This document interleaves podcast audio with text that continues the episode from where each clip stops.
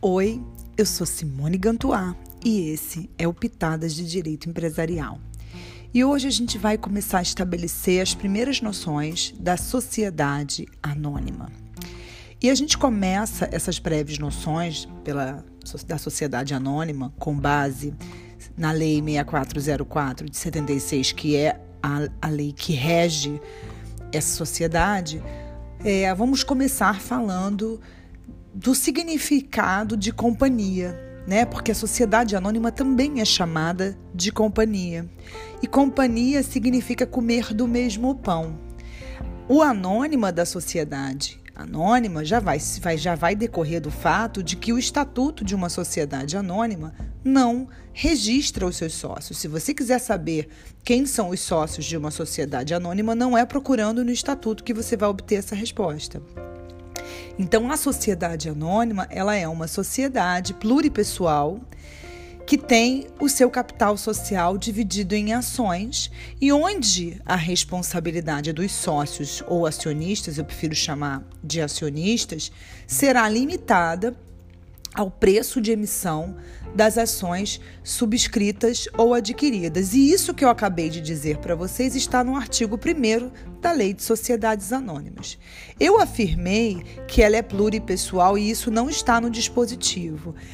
A regra geral da sociedade anônima é que ela seja unipessoal. A possibilidade que a gente tem excepcional de uma sociedade anônima unipessoal é a subsidiária integral, que eu já falei aqui em algumas situações, que está lá no artigo 251 da lei, mas ela é exceção, ela não é a regra. Na sociedade anônima, a principal característica do regime de responsabilidade dos sócios é que o acionista ele só tem obrigação com a sociedade até a integralização completa do capital social que ele subscreveu tanto em relação à sociedade quanto em relação aos credores. E uma vez integralizado o capital social, não há mais que se falar em responsabilidade do sócio pelo regime de responsabilidade societário, que é um regime que é aplicável de modo homogêneo a todos os sócios. A sociedade anônima, ela é sempre uma sociedade empresária por força de lei. E você não precisa ficar procurando saber o que é a sociedade anônima. Isso independe da atividade que ela desenvolver. Isso está previsto textualmente no artigo 982, parágrafo único do Código Civil e também no artigo 2 parágrafo 1 da Lei de Sociedades Anônimas. Cuidado só que o artigo 2 parágrafo 1 da Lei de Sociedades Anônimas, ele precisa ser interpretado sob a lente da teoria da empresa, porque ele fala que a sociedade anônima é uma sociedade mercantil.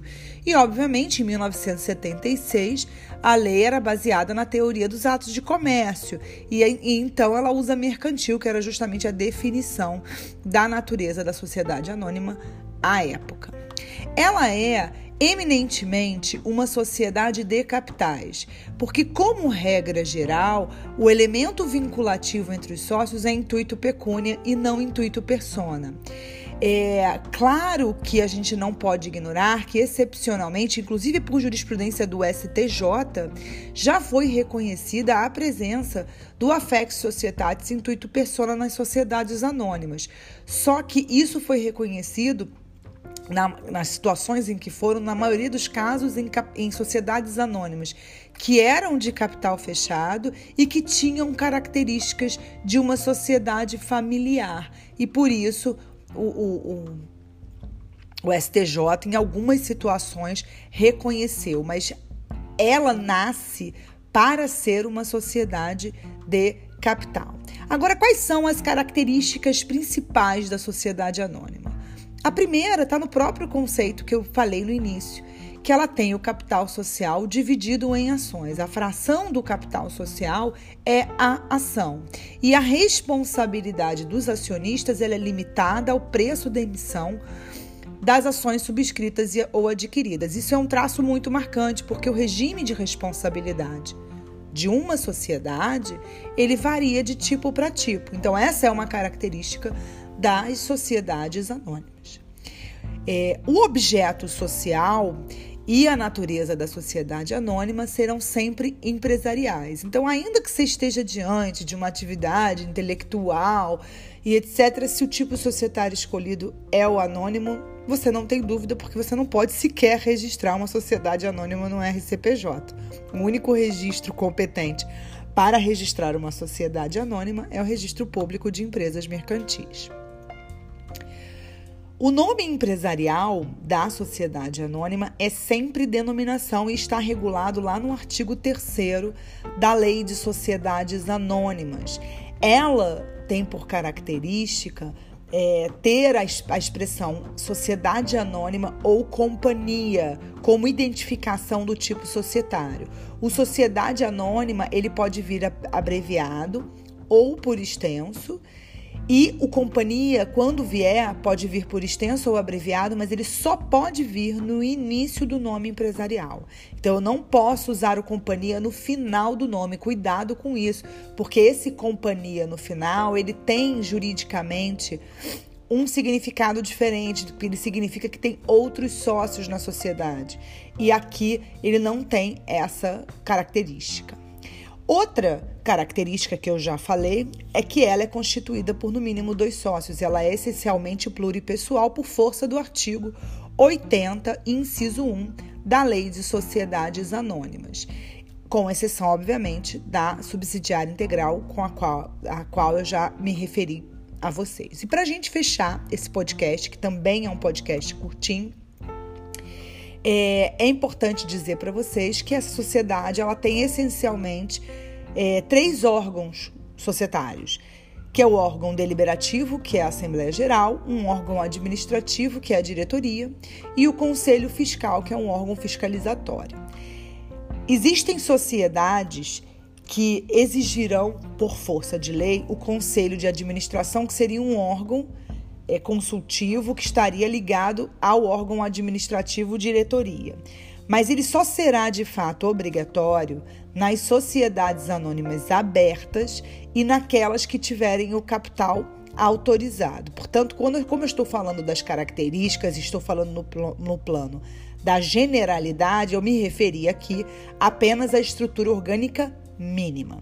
E eu esqueci de um detalhezinho que eu sempre gosto de traçar, que é um quadro comparativo de fazer um, uma digressão entre quais são as principais diferenças entre a sociedade limitada, que é o tipo societário mais usado, e a sociedade anônima.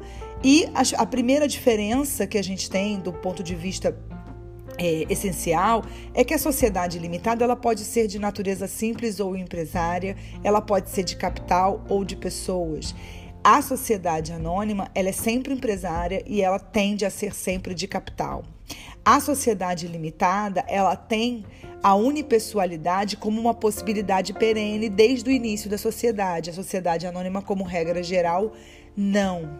E o objeto da sociedade limitada, ela pode ser empresária ou simples, e na sociedade anônima, ela é sempre é, empresária. Então, com isso, eu termino as minhas breves orientações, as minhas breves digressões sobre sociedade anônima, pelo menos as características gerais, e a gente volta numa outra oportunidade e espero vocês. Até lá. Tchau!